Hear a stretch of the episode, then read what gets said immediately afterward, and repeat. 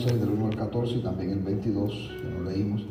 Y segundo de Pedro 3.11 que lo vamos a leer en el texto, pero no lo, vamos, no lo estamos leyendo tampoco en la parte de la lectura bíblica.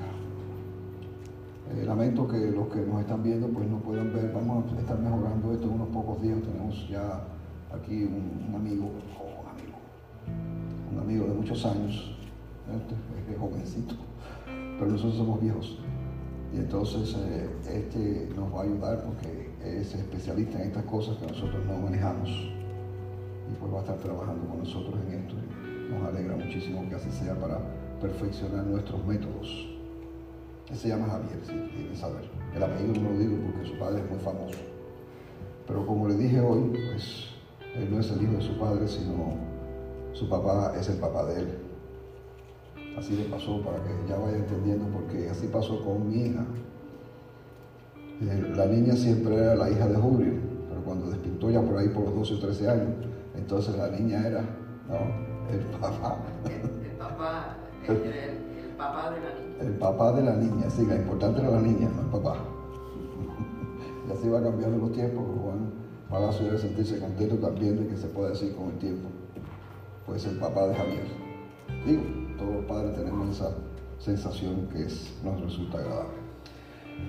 Así que tómenme el tiempo desde ahora, no me lo tomen antes porque continuamos hoy con el tema que hemos estado desarrollando informalmente. Para ciertas iglesias este es el mes de la santidad, a veces es la semana de la santidad, para otros es el día de la santidad, etc. En realidad se refiere a la reverencia por la vida, un término que es más afilado que el de santidad, reverencia por la vida. Y el próximo domingo para los bautistas del sur es el domingo de la santidad de la vida o el domingo de la reverencia por la vida, que debe entenderse así de esta forma, como la reverencia el respeto que tenemos hacia la vida natural, la vida física, el ser humano, también es válido para los animales, para las plantas y todas estas cosas, pero normalmente los bautistas del sur se centran en la vida humana. Pero hoy nosotros vamos a estar todavía hablando de la santidad espiritual y repitiendo lo que venimos diciendo hace mucho tiempo, que la santidad es el atributo moral por excelencia del Dios Trino. ¿Cuál es el atributo moral por excelencia del Dios Trino? No los escucho.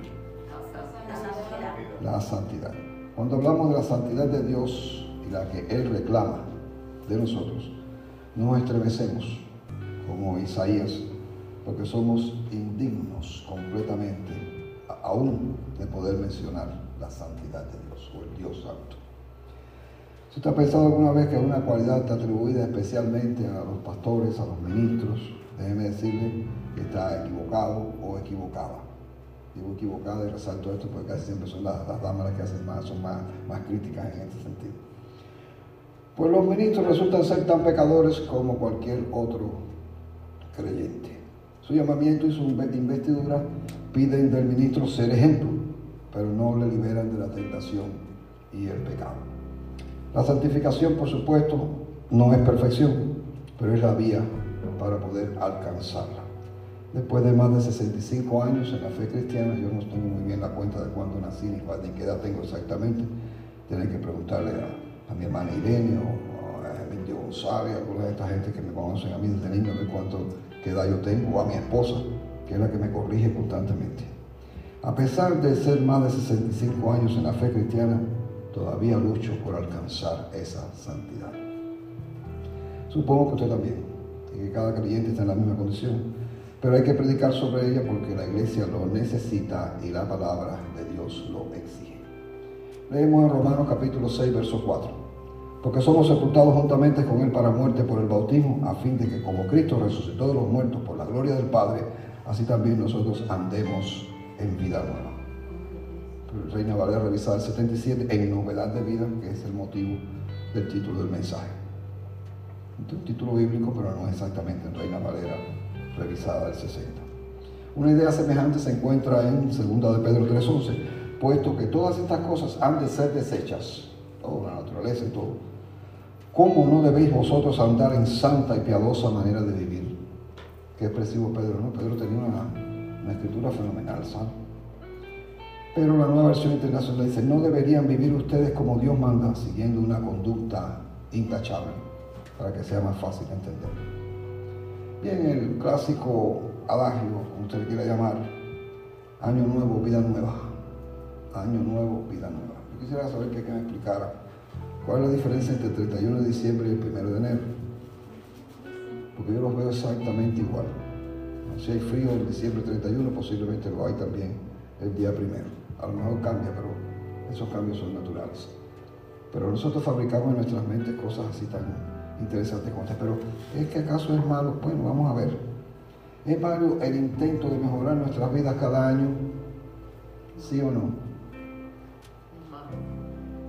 Hasta cierto punto, no.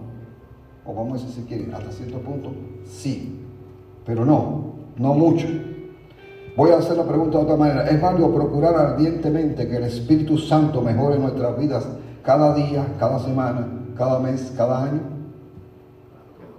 ¿Cuántos dicen sí? ¿Cuántos dicen? Yo pienso que sí. Otra vez la pregunta, perdón. Otra vez la pregunta, sí, mire, ¿cómo me faltaba más, hermanos?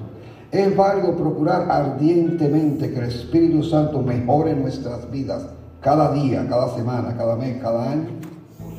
Definitivamente sí. Nosotros no podemos mejorar nuestras vidas, pero el Espíritu Santo sí lo puede. Vamos a la primera parte que tiene que ver con las resoluciones del año nuevo y propósito, porque yo no prediqué aquí el domingo pasado. Así que no sé exactamente, aunque yo escuché el mensaje, pero no sé exactamente si el pastor que predicó, ¿no? fue el hermano Barcos, ¿eh? El primero. Sí, no fue el domingo pasado, sino el antepasado. Que es precisamente la introducción del año.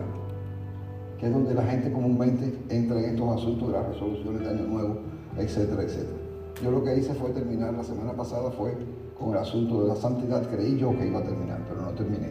Porque también es tema que estamos tratando en los estudios bíblicos. Usted lo recuerda, ¿verdad? Y si sigo hablando tanto, pues me comeré toda la tarde aquí. Resoluciones de año nuevo. La cláusula final del verso 4 que acabamos de leer, ¿no?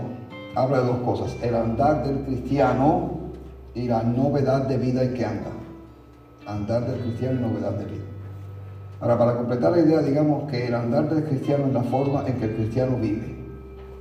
La Biblia representa el andar del creyente como andando en novedad de vida, andando en Cristo, andando en paz, andando en la gracia, andando en el Espíritu, con mayúscula andando en nuestra herencia, andando en amor, andando en armonía, andando en las bendiciones, andando en unidad, andando en la luz y andando en la lucha. Tal vez si usted puede fabricar uno más, habrá otro andando por ahí también que pueda usted crear. En el año que comenzó recién, hace 15 días atrás, tendremos que seguir andando. No podemos detenernos de ninguna manera o no debemos detenernos, lo haremos en novedad de vida. Para un año nuevo, una vida nueva o una nueva vida, si quiere, para decirlo como el título o el nombre de la iglesia. No nueva como el día en que aceptamos a Cristo, sino en perpetua renovación, nueva cada día. Los seres humanos hacen propósitos para principios de año, esto es bien sabido. Son en general, déjeme decirle que hay predicadores que nada más que predican el primer domingo del año sobre los propósitos que la gente hace. Y a veces sacan unas estadísticas que lo horrorizan a uno. Son en general varios, pero son propósitos neutros o mundanos que no tienen un verdadero, tienen un verdadero sentido espiritual. Hacer dieta para bajar de peso, ese es mío. Hacer ejercicios, también a ver si me recupero de tantos problemas. Dejar de fumar, eso nunca en mi vida he fumado. Pagar las deudas, esa la paga mi esposa. Ganar todo lo más posible. Yo no veo un dólar hace mucho tiempo. Mejorar las relaciones humanas, eso sí, etc. ¿Ok? Algunos de ellos tienen sentido para cualquier persona, otros no. Y para los cristianos algunos no tienen mucho valor, que digamos. Ahora los creyentes también hacen propósitos y compromisos para el nuevo año.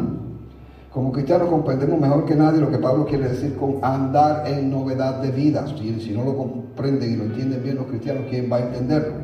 En una vida nueva. Hemos sido creados en Dios para buenas obras y se nos exhorta a transformarnos por medio de la renovación de nuestro entendimiento. La idea de un nuevo comienzo nos es familiar.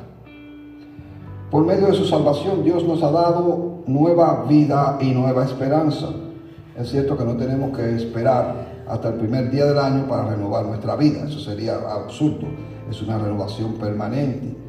Pero ya que estamos en el nuevo año, podemos aprovechar esta coyuntura para pedir de Dios la refrescante unción que necesitamos para que en cada, en cada uno de nosotros, de una manera urgente, para poder mantenernos renovándonos constantemente.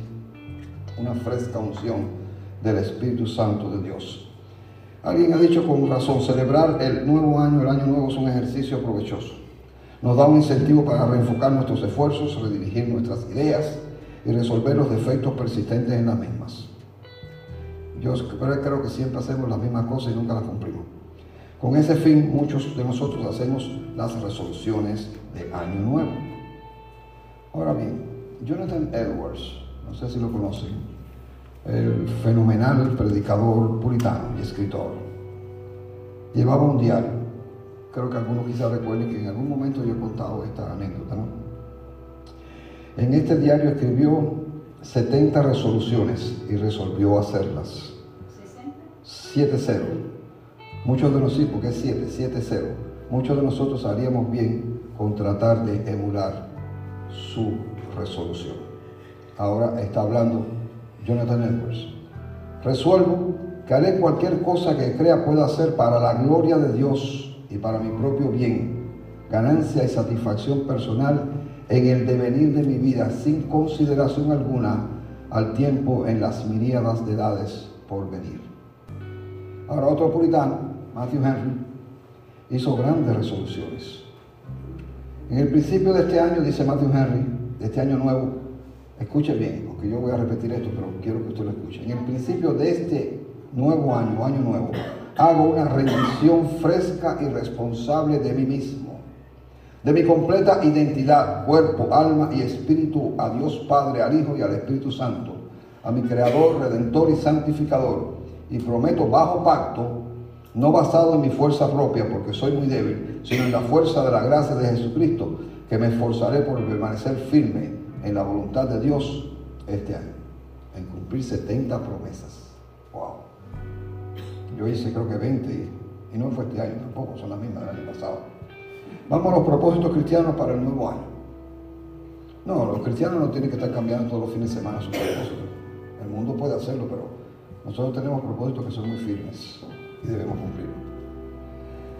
Todos los años yo menciono esta serie de consejos que muy bien pueden ser propósitos resoluciones de año nuevo. Antiguamente cuando teníamos el 31, ya hace algunos años que no celebramos el 31 de diciembre, la despedida del año, este era el tema, precisamente, los propósitos o resoluciones de año nuevo. Ahora en esta tarde yo quiero evaluar junto con ustedes el valor y centralidad de nuestras ideas acerca de lo básico de la vida cristiana. Buenos propósitos para el 2023. ¿No están en el boletín? Ah, yo creo que ustedes no han leído el boletín todavía. Yo creo que está en el boletín, ¿verdad? ¿Sí? Son 15, sí. Bueno, me alegro entonces. Ya lo tienen ahí, pero de cualquier forma, para los que no están en la distancia, puedan escucharnos. Uno, leer las escrituras diariamente y reflexionar en ellas. Prométase a usted mismo y prométale a Dios leer la Biblia este año. Algunos el año pasado tuvieron la intención de hacerlo y no llegaron. Celebrar diariamente nuestro devocional personal, oración continuada y específica aún por cada uno de los hermanos de la iglesia, a motivos de oración que tenemos. Tercero, celebrar el culto familiar. Cuarto, mostrar amor al prójimo a través de buenas obras. Quinto, mejorar la comunión personal con los santos y con la familia. Sexto, asistir regularmente a los servicios de la iglesia y a tiempo. Séptimo, vivir como ejemplo de virtud cristiana y del fruto del Espíritu. Octavo, abandonar toda forma de pecado. Noveno, vivir en victoria feliz y gozosamente. Creo que si hace todo lo anterior va a vivir así. Décimo, perdonar, reconciliar y bendecir. Un décimo, testificar y proclamar a Cristo constantemente. décimo, ser verá siempre. Décimo tercero, ser agradecido. Décimo cuarto, ser ejemplo de superación personal. Y décimo quinto, vivir en santidad. Ahora le pongo la trampa, ¿no? Ahora bien, y esto es para ustedes aquí también para los que están en la distancia. Si usted tuviera que resumir todo esto en una breve oración de tres o cuatro palabras, palabras, ¿cuál de estas oraciones escogería? Por aquí me dicen que la 15. ¿Alguien tiene Claro. la misma opinión o tiene una opinión diferente? abarca todas. El hombre aprende, fíjense, aprende el mundo. Ya venía, ya venía aprendido, a lo mejor. Así que sí, efectivamente, ¿cuál sería más inclusiva, la más genuina en cuanto al andar diario? O que representaría mejor la novedad de vida. Una sola de las 15 anteriores la resume a todas. Y es el meollo del mensaje en esta mañana. Ella es vivir en santidad. El más sublime reclamo bíblico de parte de Dios. Usted debe temblar cada vez que este pasaje se lee. Vivir en santidad. Sed santos, porque yo soy santo. O aquel sin santidad nadie verá al Señor. Wow. Tal cual el atributo de la santidad de Dios, corresponde con el de su perfección moral, es la base de todos los demás, moralmente hablando. En el creyente la santidad es la base de todos los demás. Debe hacer una aclaración, no solamente moralmente hablando. Si Dios no fuera santo, no sería Dios. Yo he dicho eso en varias ocasiones. Sería el ser supremo. No, se- no le negamos su omnisciencia, su omnipresencia, su omnipotencia, todos estos atributos naturales no se los negamos. Pero si no fuera santo, no sería Dios. Y no tendría ninguna relación con nosotros.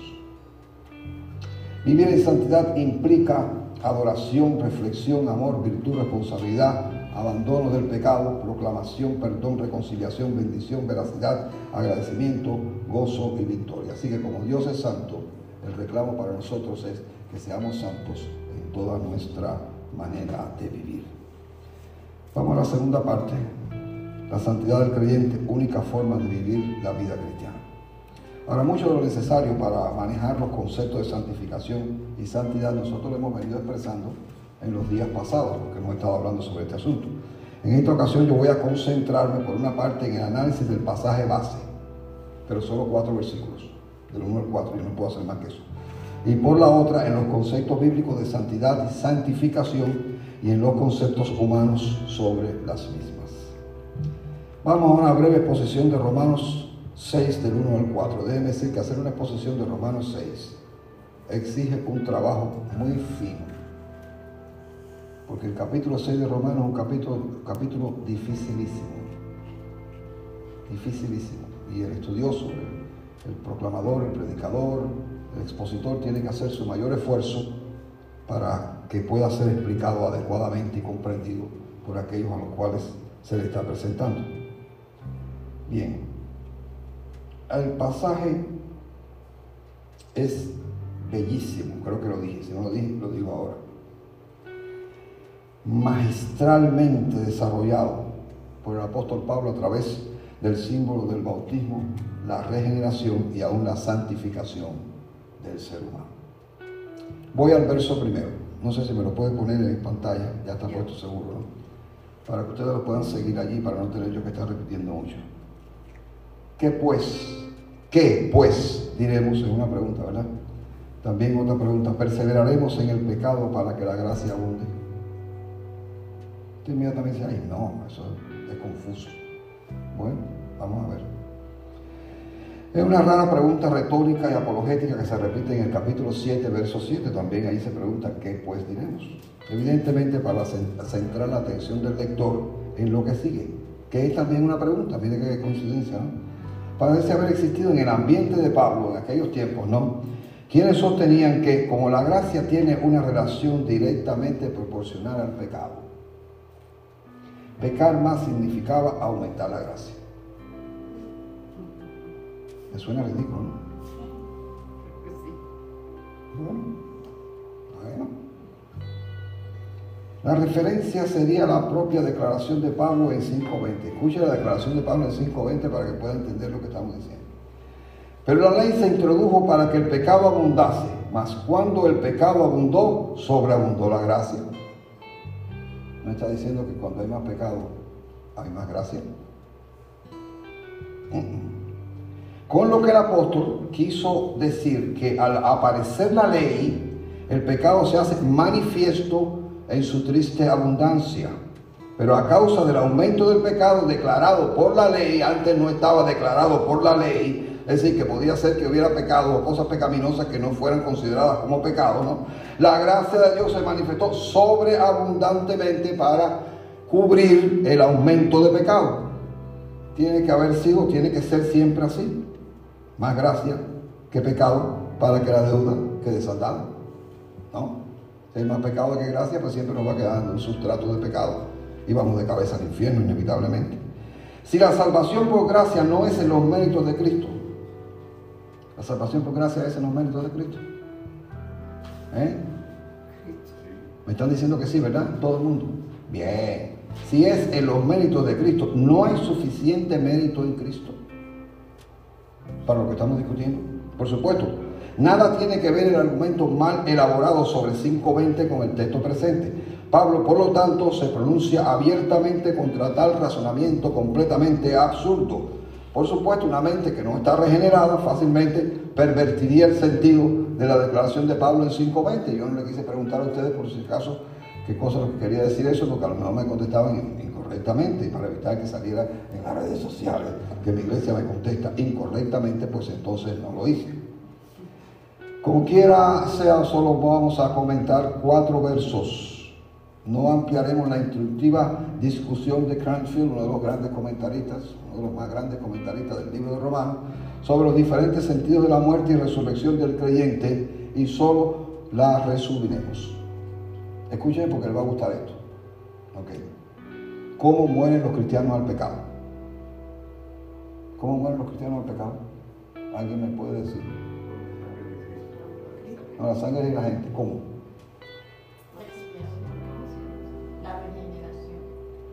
Bien.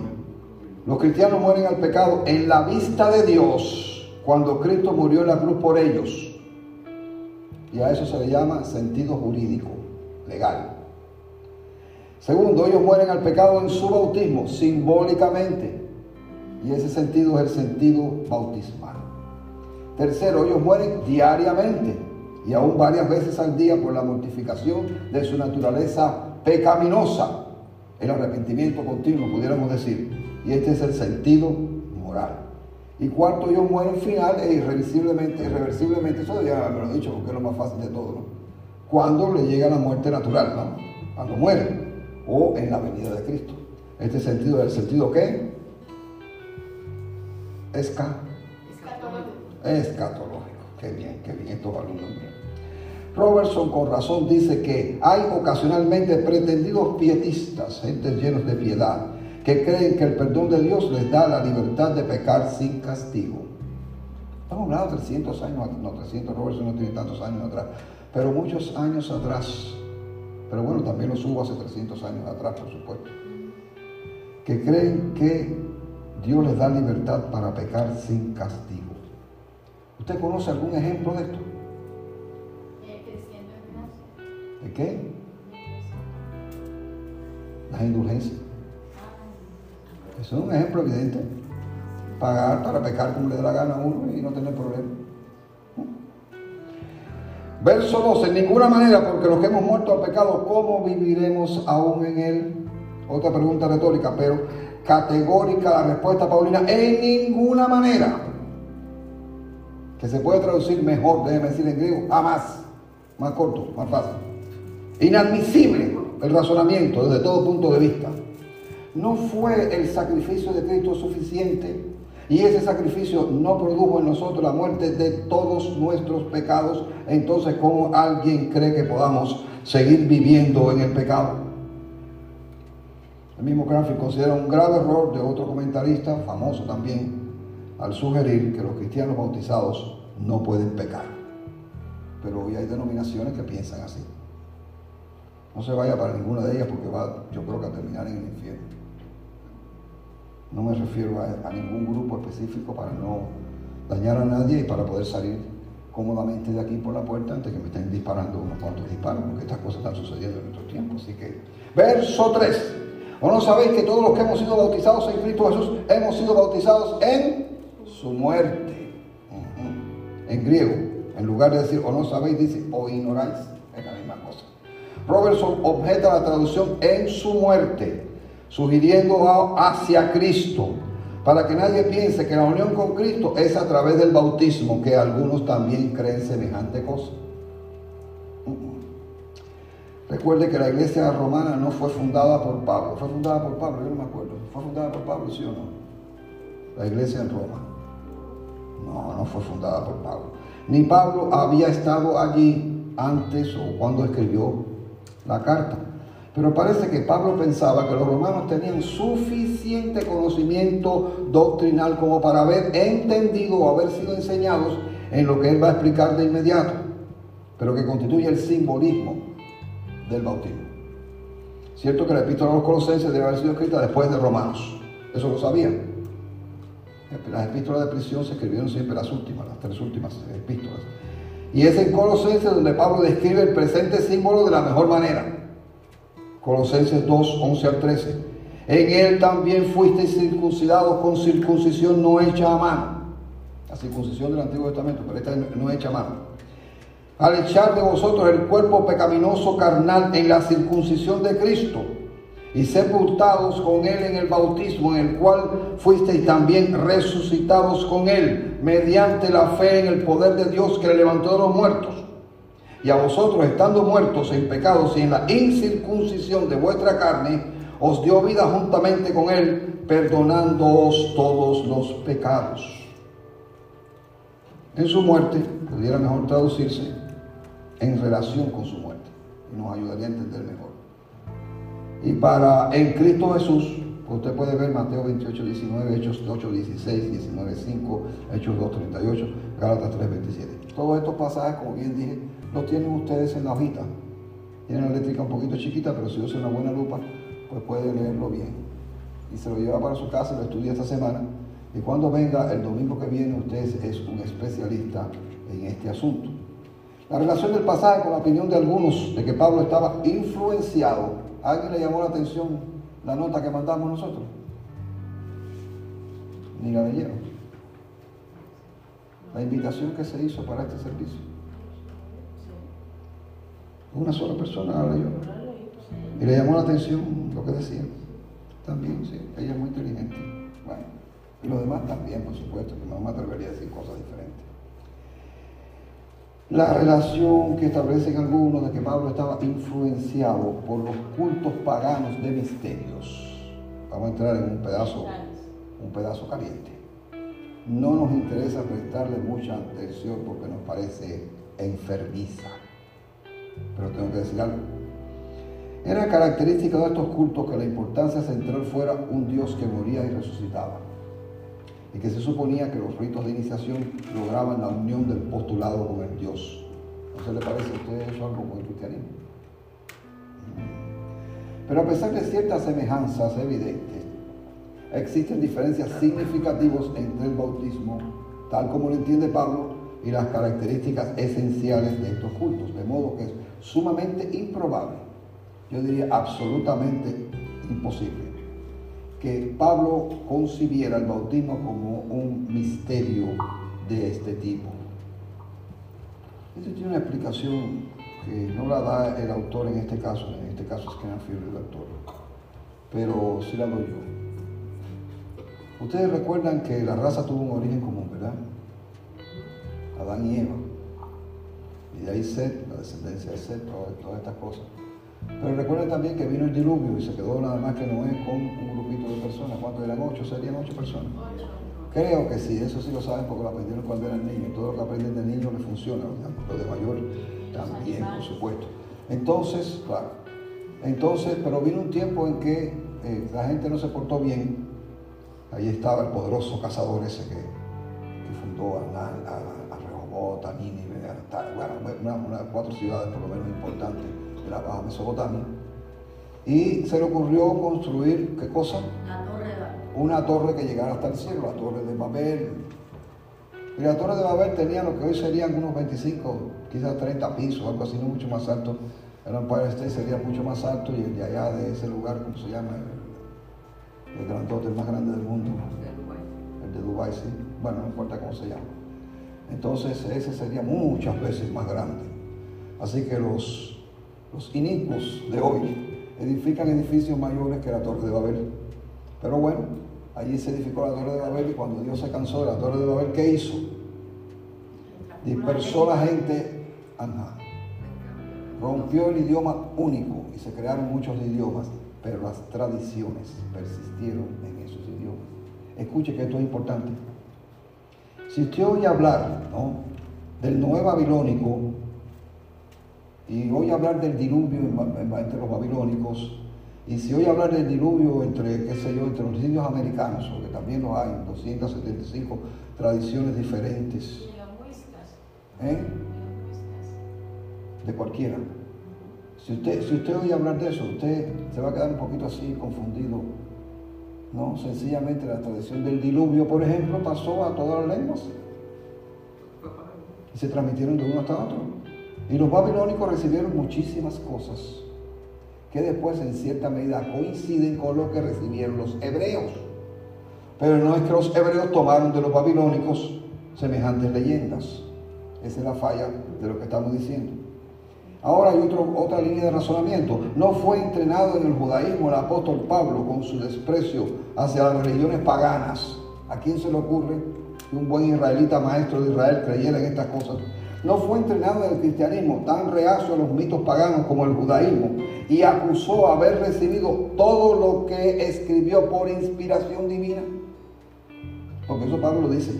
Si Pablo falla en esto, entonces Pablo es un mentiroso nos ha engañado y todos nosotros estamos totalmente confundidos y perdidos en el mundo, pero no es así. Ahora, si usted quiere, me interesa, ¿no? Quizás algunos de mis viejos estudiantes quieren interesarse sobre este, sobre este asunto, puedo darle una copia del comentario de Cranfield, no del comentario completo, no del comentario sobre esa sección, para que vea un análisis ya mucho más detallado al respecto. Verso 4. Porque somos sepultados juntamente con Él para muerte por el bautismo.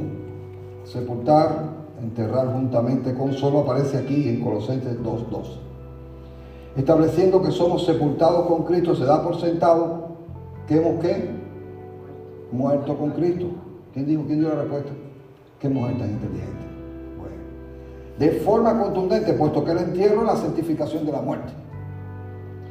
Según Pablo, es decir, el bautismo, según Pablo, no es un rito mágico, un símbolo vacío, sino un evento poderoso en la vida del hombre el bautismo es un precioso símbolo del comienzo de la vida cristiana, una proclamación o testimonio eficiente, maravilloso y público de una relación preestablecida.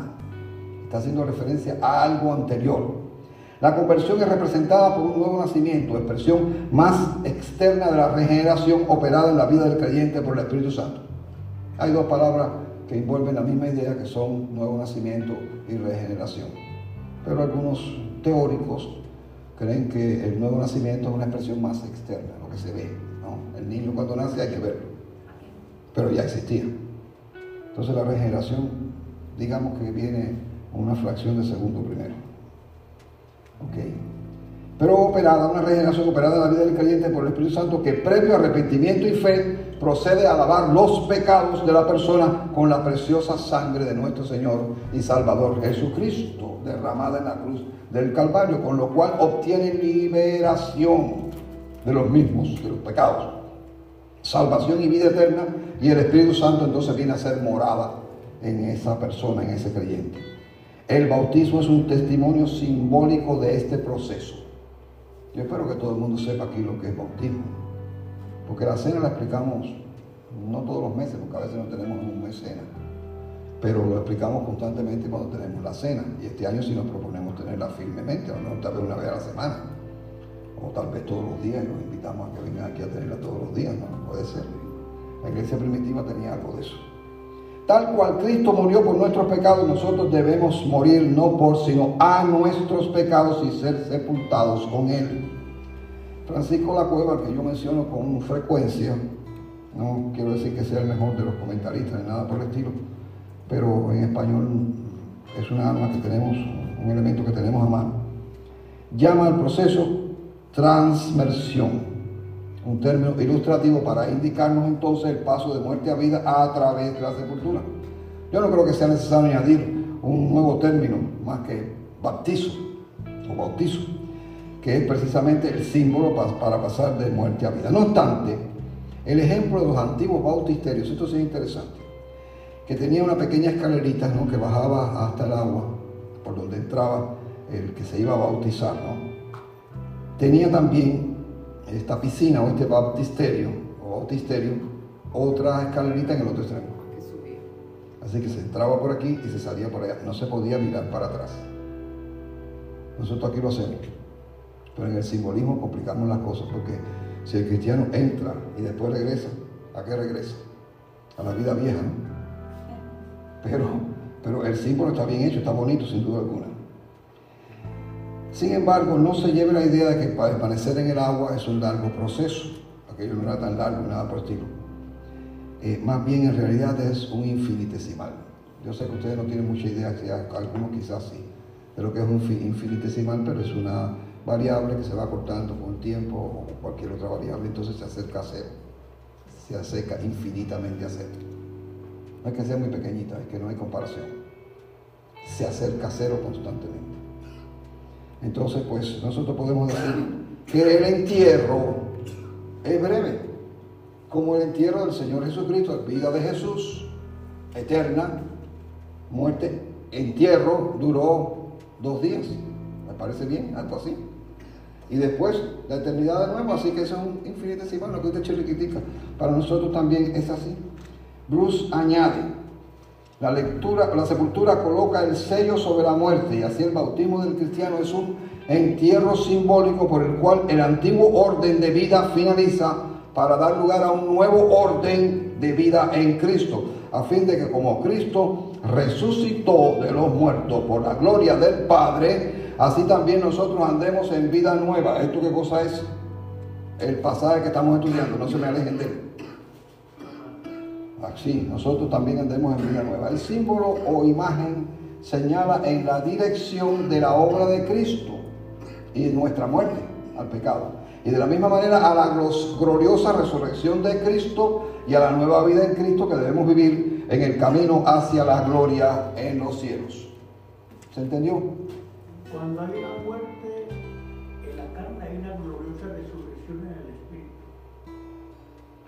Cuando hay una, cuando hay una crucifixión en la carne, ajá, hay una resurrección en el espíritu, sí, claro que sí, pero también en la carne.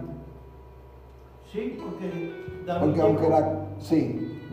David llegó un momento en que dijo, eh, eh, mi carne te anhela, Ajá. cuando la carne y el espíritu no Sí, sí, sí, sí. No, no me- no- no vamos a, tratemos de evitar una dicotomía, una separación de la carne como mala y el espíritu como bueno, porque eso es lo que querían los gnósticos. Que tanto problema le crearon a la iglesia y todavía los hay en este mundo.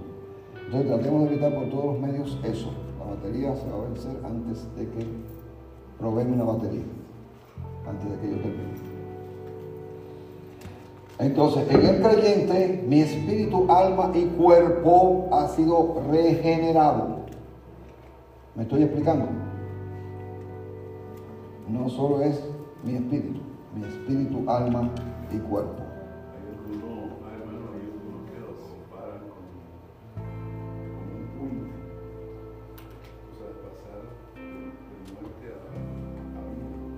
Bueno, si eso se hace es una imagen, una representación para indicar que el puente es Cristo. El puente es Cristo. Así pasamos a través del puente de muerte a vida, precisamente porque el muerto es Cristo. Para cerrar esta parte, yo incluyo, incluyo un breve comentario sobre el verso 22. Déjenme hacer una conexión aquí porque parece que me estoy orando mucho o algo pasa. Ahora sí quiero que ustedes observen si hay alguna modificación en la transmisión.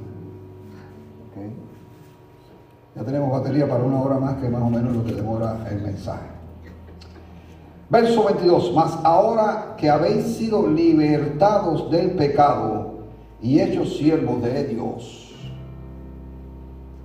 Esto es, habiendo sido libertados del pecado y de la tiranía de Satanás, hemos venido a ser siervos de un buen Señor. Éramos siervos de un mal Señor, pero ahora somos siervos de un buen Señor y por lo tanto debemos andar en santa y piadosa manera de vivir porque en santa vida como atributo fundamental vive eternamente Dios, con una vida santa, una vida perfecta y santa, diferente de la nuestra.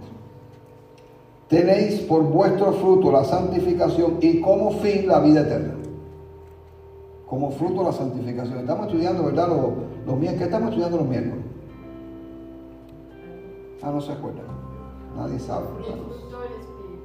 Cuando les presente la renuncia, entonces voy a decir no sé que no se acuerdan nunca. ¿Eh? Los No, el fruto, no los frutos. El fruto del Espíritu. Pero hay muchos más frutos que esto, que amor, gozo, paz, paciencia, benignidad, bondad, fe, mansedumbre templanza. Hay en la Biblia otros frutos. Esos son las partes del fruto. Estos son, estos son específicamente unos que el apóstol quiso juntar en un solo fruto. ¿no? Tenéis por vuestro fruto la santificación y como fin la vida eterna. Qué lindo, ¿verdad? Teniendo por el mayor fruto de la vida cristiana, que es lo que venimos diciendo, la santificación y como meta la vida eterna. Vamos al concepto bíblico de santidad y santificación cristiana en el creyente. Voy un poquito más rápido porque ya estoy viendo que se acerca a las 4 de la tarde. La sección que sigue es una recopilación de materiales de varios autores. Yo a veces los modifico, etcétera, pero con todo siempre respeto lo que ellos dicen para ayudarnos a entender la dimensión del concepto. Y para que no haya duda y no me vayan a reclamar, ¿no? Sigo de cerca a aquellos que saben más que yo, como Harrison, como Duches o Dodge y Vina, entre otros. No, entre otros no, básicamente estos tres. Aun cuando el origen etimológico de la palabra hebrea está rodeado de oscuridad, es verdad. Su fuerza fundamental parece ser la de apartar un objeto de su uso ordinario para un fin o un uso especial. En el Antiguo Testamento, sobre todo al principio, era así de esa manera. Yo voy a repasar todo el Antiguo Testamento con ustedes ahora. Y en forma particular, apartar para Dios. El uso en el griego bíblico es equivalente también, solo que añade algo que voy a mencionar también. Así que la idea es separar para un uso santo, es hacer santo, es purificar, es poner aparte para Dios, es consagrarle personas, objetos, días, etc. Ritual y sobre todo moral y espiritualmente. Al mandamiento de Dios, ya empecé con la historia. Moisés santificó al pueblo para darle las leyes en el Sinaí. Yo no voy a dar versículos al principio, pero después sí los voy a dar. Texto. Y ustedes los tienen, por supuesto, en el papelito que tienen. Ahí está el papel que yo les di. Qué pena que no se lo puedo dar a ustedes que están en las redes sociales, pero se los pondría así. No sé, no, te- no lo tengo aquí tampoco para ponérselo, así que no lo tengo. Ok. La idea es separar para un uso santo, hacer santos, purificar, poner aparte para Dios. Y al mandamiento que Dios dio a Moisés, Moisés entonces santificó al pueblo para darle la ley del Sinaí, del Sinaí. Todos los primogénitos, hombres y bestias, se santificaron para Dios. Aarón y sus hijos fueron santificados para ministrar a Dios en el oficio sacerdotal. El tabernáculo fue santificado, sus utensilios y el altar eran santificados de una manera análoga. El Señor mismo santificó el sábado, ordenando a su pueblo que lo pusiese aparte y lo santificara. Así que la próxima semana nos vamos a reunir el sábado, no el domingo. Qué susto. Dios santifica a Israel como su propia nación especial en aquellos tiempos. Jeremías fue santificado antes de su nacimiento.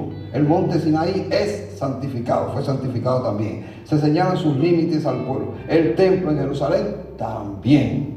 Cristo es aquel a quien el Padre santificó y envió al mundo, según Juan 10, 36. Y finalmente toda cosa creada es santificada por la palabra de Dios y la oración, según primera de Timoteo 4, 4 y los versos siguientes. Siguientes. Dios se santifica a sí mismo, esto es, muestra que Él está del todo separado, apartado, por sus obras magníficas de juicio y salvación, las que vindican en sus, vindican en sus criaturas las utilidades, digo, la unicidad de su soberanía. Y pues, voy para, voy para atrás, ¿no? Así que Dios se santifica a sí mismo, nadie puede santificarlo. Esto demuestra que Él está separado del todo, de todo lo que le rodea, y sin embargo está en todo, pero espiritualmente como santificación, como santo que es, está separado de todo el universo que se separó de Él, por supuesto, no fue Él el que se separó. ¿ok? Ahora, todo esto me indica en su criatura la unicidad de su soberanía y poder, de que Dios es uno solo y tiene todo el poder. La santificación que Cristo hace de sí mismo tiene un sentido diferente, como dice Juan 17, 19. Y esto es el de autoconsagración y dedicación para la labor de su oficio mediador. Ahora, la santificación consiste también en honrar y glorificar a Dios, su nombre o a Cristo, como dice el pasaje, santificado sea tu nombre, en la oración modelo, 6.9 de Mateo. El Padre ha santificado a su Hijo y nosotros debemos santificar a Cristo en nuestros corazones. Y usted puede sorprenderse un poco, ¿cómo nosotros podemos santificar? Bien, fíjense, lo que significa esto es que tenemos que declarar a Cristo santo, perfecto, Dios, igual que a Dios también. Es nuestra declaración, no por ello cambiamos lo que ya es santo, sino solamente declaramos que es santo. El hombre santifica a Dios por su adoración y obediencia, justicia y rectitud y reverencia a su nombre, como en Isaías 6, 13 y 29 y 23. Son evidencias, por lo tanto, de que el hombre está santificando a Dios. Dios exhorta o se exhorta a los cristianos a que santifiquen a Cristo como el Señor en sus corazones. Recuerdan el pasaje, ¿verdad? De 1 de Pedro 3.15, que algunos aquí se saben de memoria. Pero santificad a Dios en vuestros corazones y estad siempre dispuestos, etc. Esto es dejar que Él, tal como es su derecho, ejercite su solo señorío o soberanía sobre la vida de cada uno de nosotros. Le llamamos santo. Y lo que decimos es, tú eres Señor, tú eres nuestro Dios. Santificarse también significa purificarse, separarse de toda contaminación, de todo mal. En especial este significado lo tiene el, sustantivo santificación, vamos a ver. A los que han sido santificados, puestos aparte por Dios, se les requiere que se santifiquen, esto es, que se separen a sí mismos. Es decir, Dios nos separa, pero espera de nosotros que nosotros también nos separemos de cualquier cosa que cause impureza, como en Levítico 20:26 donde da el significado de esta auto-santificación claramente. Y el pasaje es fenomenal. Habéis pues de serme santos, porque yo Jehová soy santo y he apartado los pueblos para que seáis míos. Lindo. Santificarse a sí mismo para el culto y servicio a Dios es la responsabilidad del hombre dentro del pacto de gracia. La misma idea se lleva en el, al Nuevo Testamento. Usted lo puede buscar en 2 Corintios 6, 14, 18 y es un mandato. Seréis santos porque yo soy santo. Lo mismo Levíticos 11, 44 y 45, como 27, etc. Pues la voluntad de Dios es vuestra santificación. Nos ha llamado Dios a santificación. Primera de Tesalonicenses 4, 3, 7. Compárese con Romanos 1, 7. Nos escogió para que fuésemos santos y sin mancha delante de Él. Efesios 1, 4. Sed también vosotros santos en toda vuestra manera de vivir. Ese está completo en toda vuestra manera de vivir. Primero de Pedro 1, 15 y 16. En cuanto a nosotros los cristianos, somos exhortados, como dije, a santificarnos, separándonos moralmente del mundo y de sus contaminaciones. Segunda de Corintios 6, 14 hasta el 7, 1. Así como en el Antiguo Testamento es Jehová el que santifica a Israel, Éxodo 31, 13. De la misma forma en el Nuevo Testamento es Él el que santifica a los redimidos. El que santifica es Dios. Por supuesto, la agencia del Espíritu Santo es fundamental, ¿no? Los elegidos de Dios son precisamente sus santificados. Hechos 20, 32, 1 Corintios 1, 2. Es el Espíritu Santo el que los santifica. Romanos 15, 16. Son utensilios vivos en el templo nuevo y espiritual. Santificados, útiles al Señor yo diría santificados y útiles al Señor. Segunda Timoteo 2.21. El Nuevo Testamento no habla de la santificación de objetos inanimados. No hay templos santos, no hay bancos santos, no, no, no hay animales santos, no. Santos son los hombres por una declaración, bueno, yo voy a explicar eso con posterioridad, hecha por el mismo Dios. La base efectiva de su santificación es la sangre del pacto derramada por Cristo en la cruz por su iglesia. Efesios 5, 26, Hechos 9, eh, Hebreos 9, 13, no se los digo porque ustedes lo tienen, todos los demás. El bautismo es símbolo de la unión por fe en Cristo. Hechos 26, 18. Del santificador con el santificado. Efesios 5, 26 y Hebreos 2, 11. Con referencia a las buenas obras, vamos a ver esta parte, ¿no? Las buenas obras del ser humano. Se significa que la santificación es la obra del Espíritu Santo en nosotros para purificarnos, separándonos del mal y hacernos conforme a la imagen de Cristo y aceptos a Dios. De la misma manera que no podemos merecer nuestra salvación, tampoco podemos santificarnos mediante nuestros propios esfuerzos.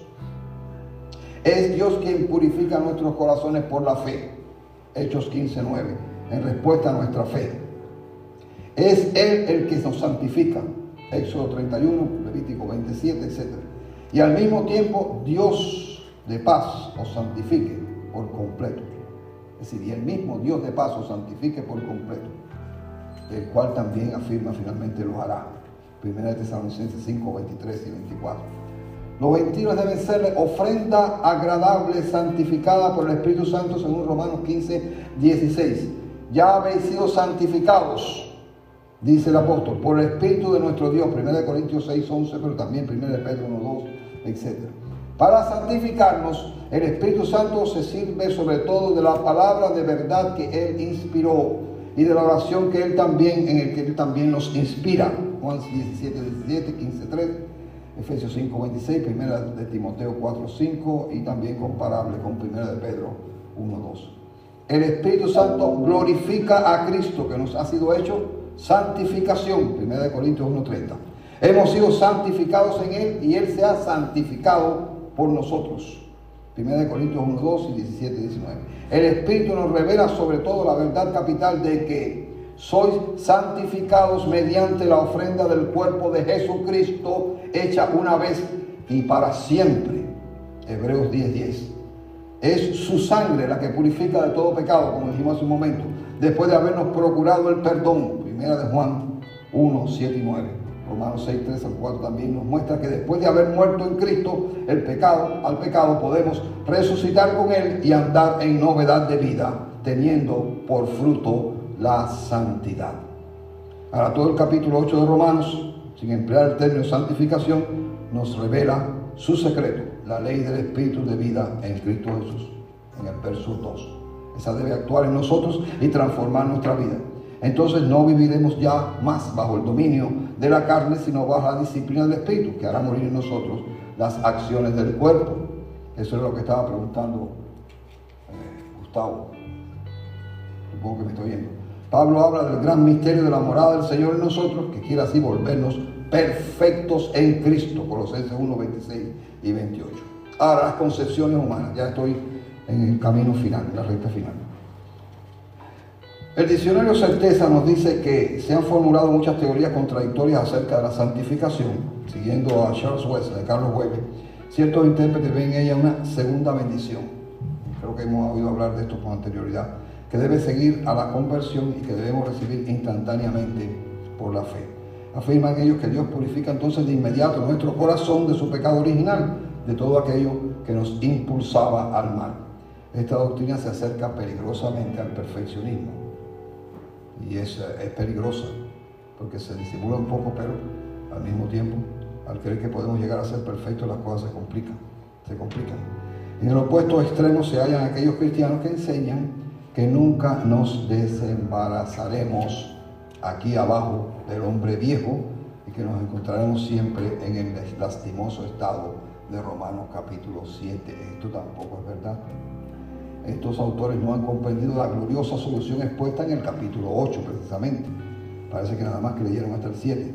El salvo queda librado de entrar en la conciencia y en el disfrute de la provisión del Espíritu en él.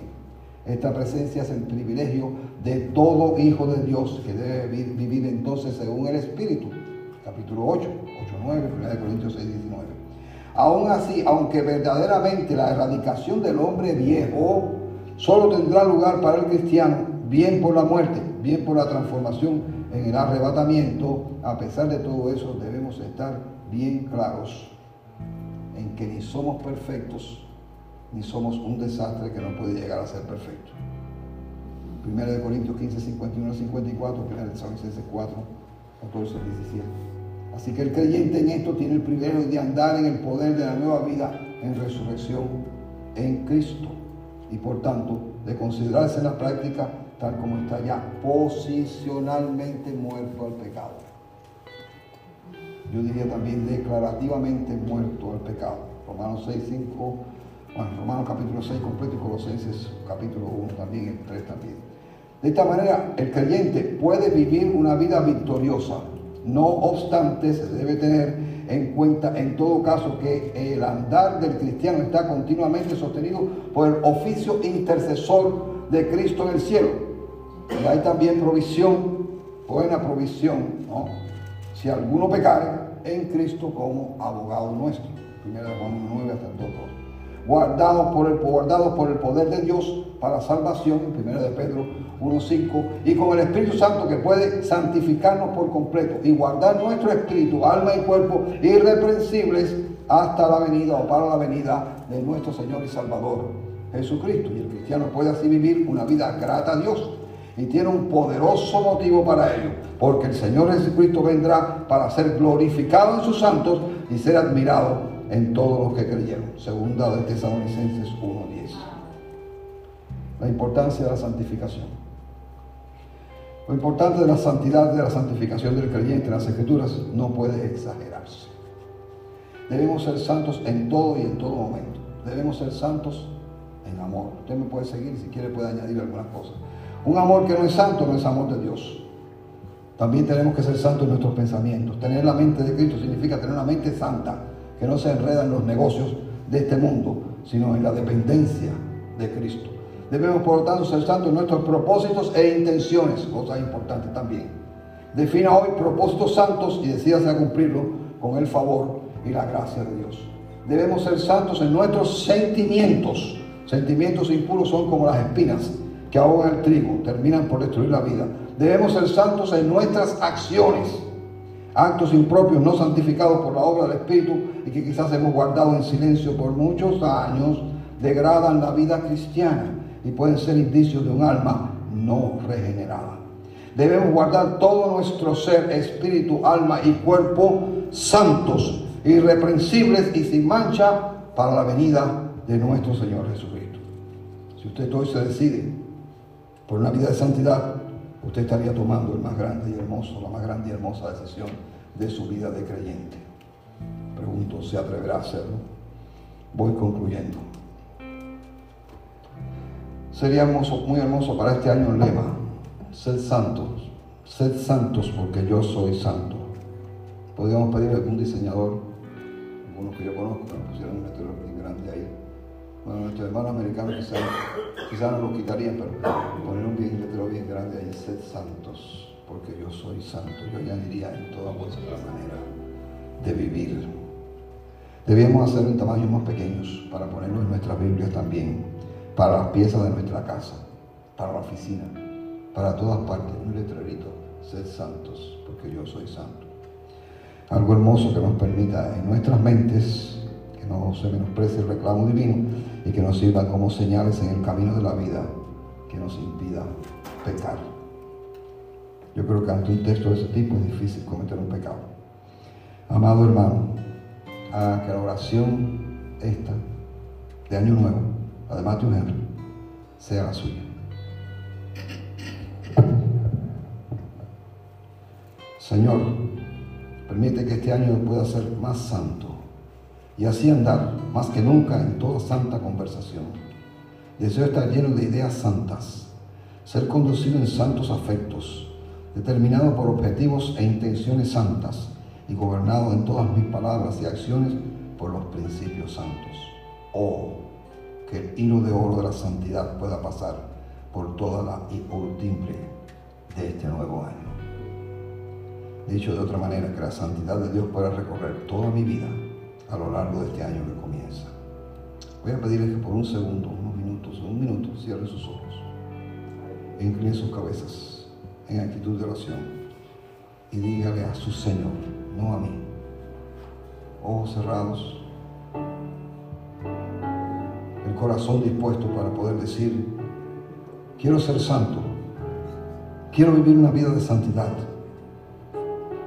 Pero si está dispuesto a hacerlo de palabra hoy, debe saber que tiene que estar dispuesto a mantenerlo de hecho mañana, cuando el pecado, la mundialidad y las fuerzas del mal le asalten. ¿Quiere hacerlo hoy? Doy un instante de silencio. No voy a hablar. Para que en oración reverente y fervorosa aquí en donde se encuentre, comprométase a consagrar y santificar su vida para vivir bajo la voluntad de Dios este año y todos los años que le resten de vida.